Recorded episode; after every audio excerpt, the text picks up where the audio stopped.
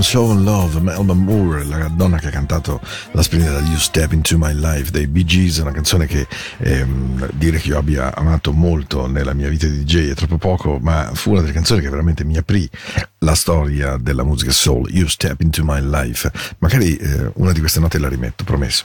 Ben arrivati, questa è Into the Night, la musica della notte di Radio Ticino eh, e vi do veramente il benvenuto oggi, 27 aprile 2022, l'appuntamento è sempre quello dalle 22 alle 23 e poi vabbè, ormai sapete a memoria se mi seguite che mi trovate in podcast, nel podcast ufficiale della radio, mi potete trovare in Spotify con Into the Night Radio e naturalmente mi potete anche trovare con la mia radio 24 ore al giorno, 24 Hours a Day, con appunto Into the Night Radio nei canali tematici di Radio Ticino. Il mio indirizzo mail paolo è radioticino.com, la pagina Facebook che eh, devo dire uso un po' meno e manutendo decisamente meno di un tempo è Into the Night naturalmente.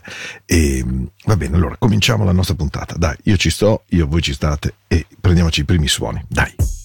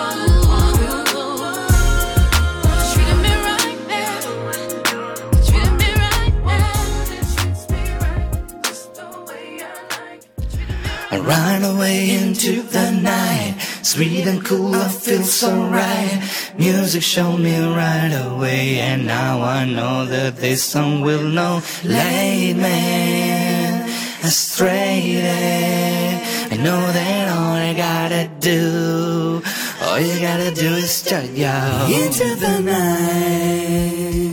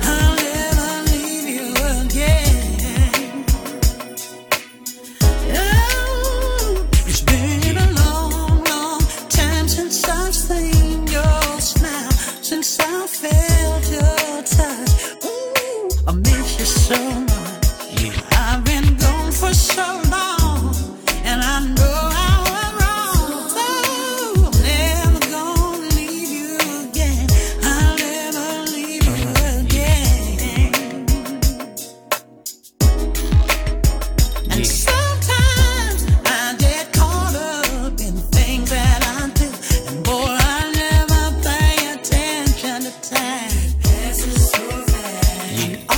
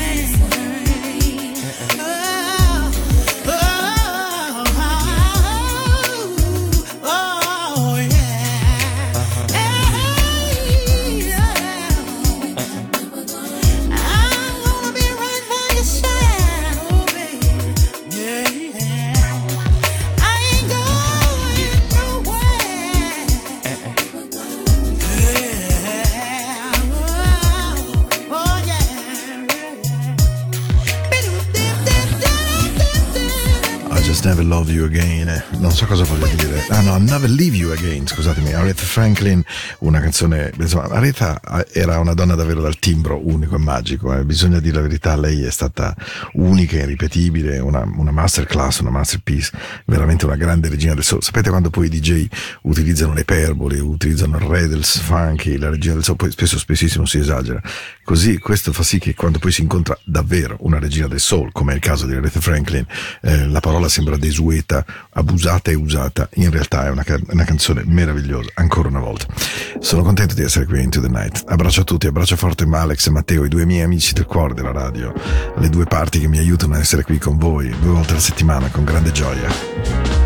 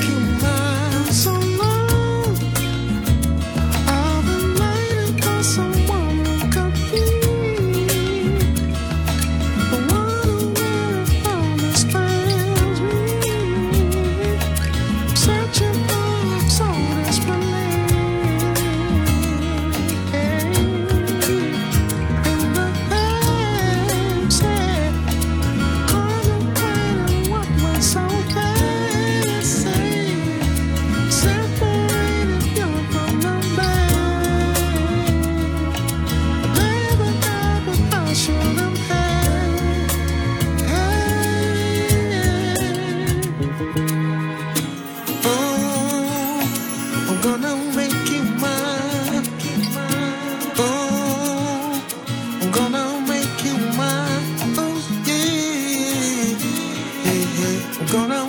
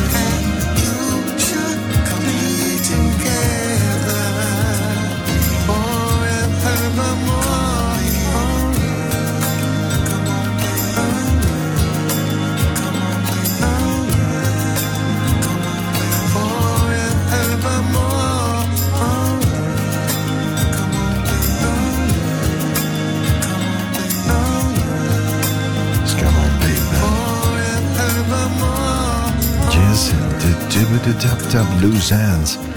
I'm gonna make you mine ti farò mia assolutamente. Loose bel gruppo di Londra, bel gruppo di buon suono, eh, capace di, di buone pagine musicali, devo dire, che ci sono sempre spesso piaciute.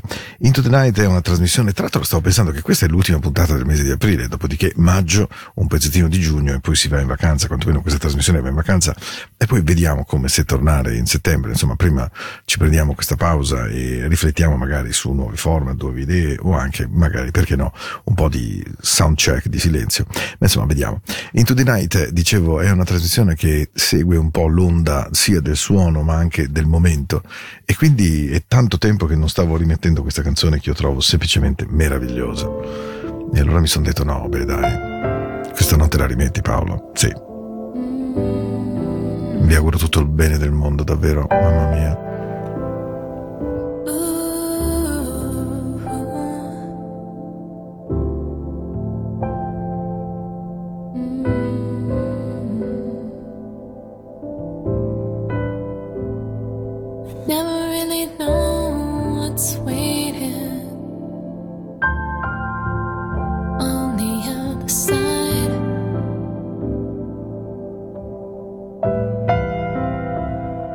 When love grows cold, no one can predict. There's no way to predict how you're gonna feel inside. We've crossed so many bridges,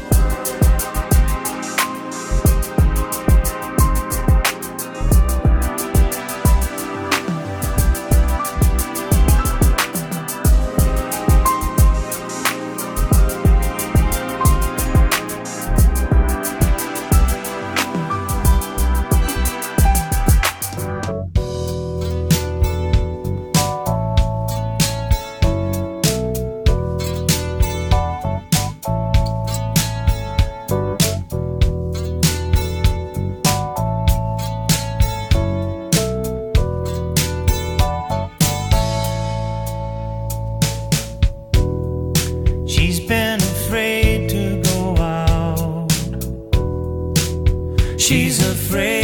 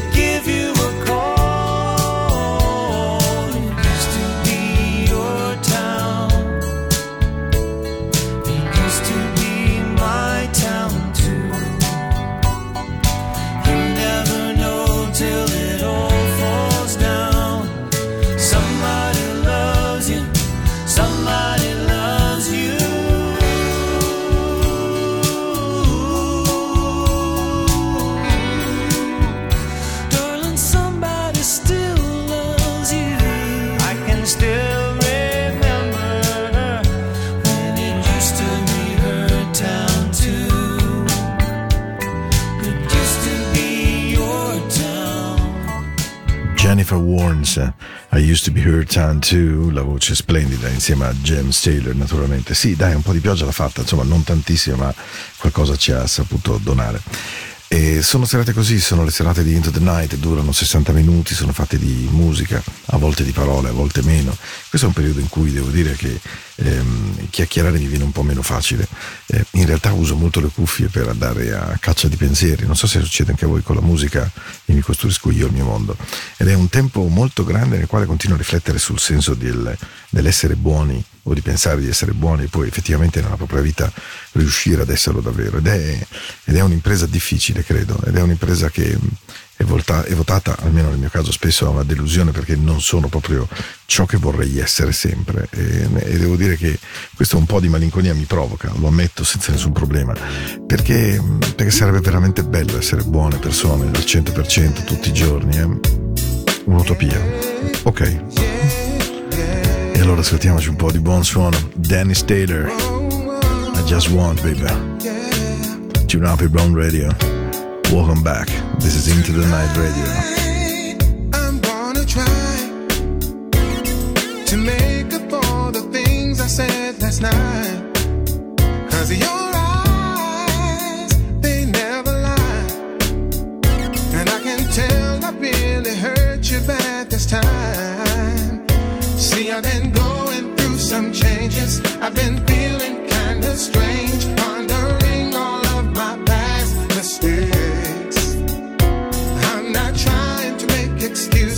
I'm just trying to explain.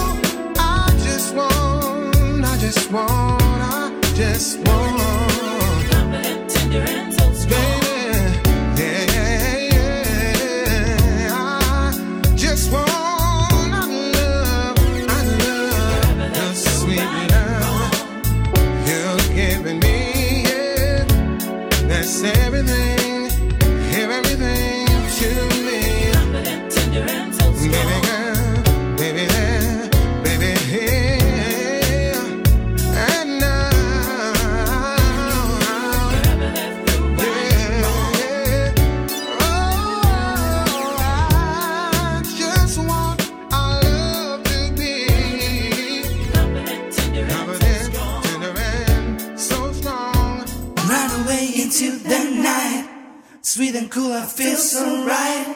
And music showed me right away, and now I know that this song will know.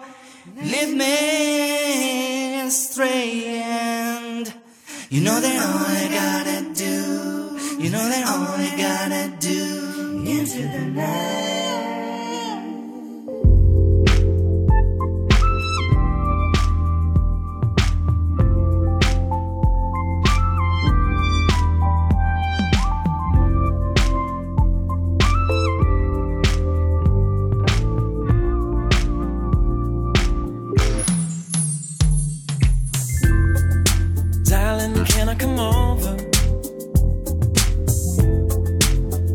hacer.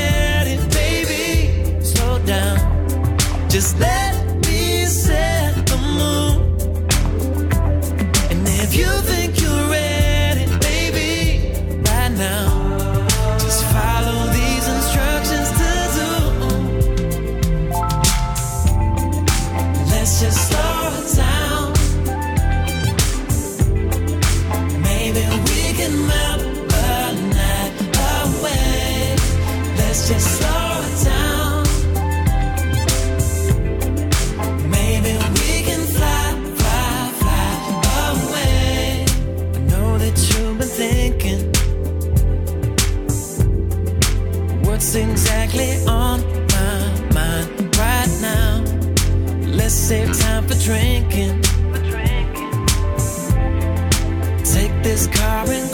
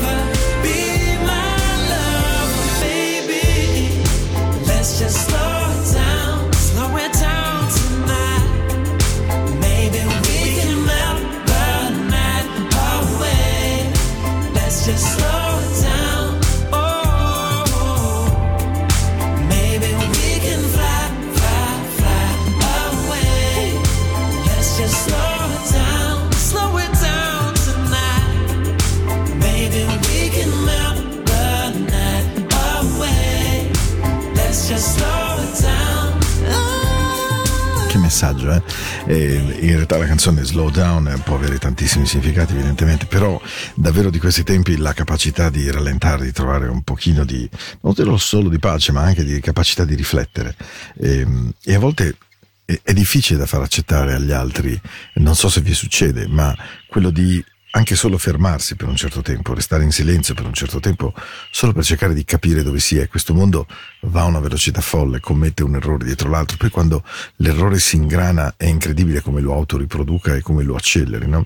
Se pensate poi a questo momento di guerra terribile in cui... Eh, stanno succedendo cose veramente forti che ci stanno mettendo davvero a rischio. Quando sentiamo parlare di rischio di terza guerra mondiale è un dato oggettivo perché la stupidità, l'ingordigia, ehm, la visione strategica di alcuni paesi contro altri, una visione di lungo periodo, la conquista dell'Europa, l'espansione della Cina, eh, l'uso dell'Europa da parte degli Stati Uniti che hanno voglia di aprire qualche conflitto, ma evidentemente in casa nostra, mai in casa loro. Insomma, è un mondo che avrebbe davvero in tanti momenti delle nostre esistenze, a io stesso per primo, proprio su tutti, devo dire, bisogno di fermarsi, o quantomeno di slow down. Eh? Che sia una buona serata, questo è l'augurio veramente che vi viene da cuore. 43 minuti di trasmissione insieme Into the Night di questo 27 d'aprile. Avevo bisogno di riportare Francesco on board perché tutte le volte che ascolto Francesco guardo gli occhi al cielo e mi dico, beh guarda Paolo, se hai fatto buone cose e se così male non sei stato, quando volerai via ci sarà qualcuno che ti ricorderà come io ricordo lui. Mike Francis, Hey Survivor, Don't Close Your Eyes. Take advantage. Sliding all night. Welcome back. We got the groove. Mi fa bene.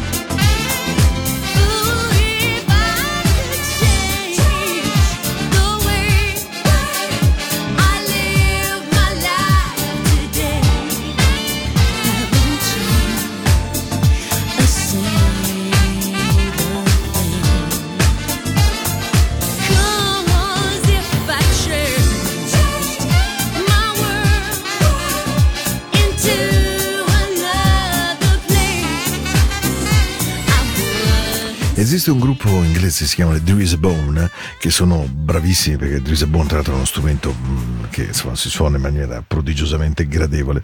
E questa canzone Change è stata appunto remixata dai Drizbone Soul Remix Funk, che si chiamava appunto la canzone Change, che è uno dei grandi successi di Lisa Stansfield. Siamo arrivati al termine della puntata di questa sera, 27 aprile. Io vi aspetto settimana prossima. Ho perso il senso del tempo, ma credo che sarà il 2 di maggio, se non erro. Lunedì sera stiamo insieme. Se ne avete voglia, domenica ci sono le due puntate attaccate. E, sono quelle che io ogni tanto veramente riesco ad ascoltare perché viaggio e quindi quindi poi non mi ascolto, non mi ascolto, mi faccio una marea di critiche, come è giusto che mi faccia.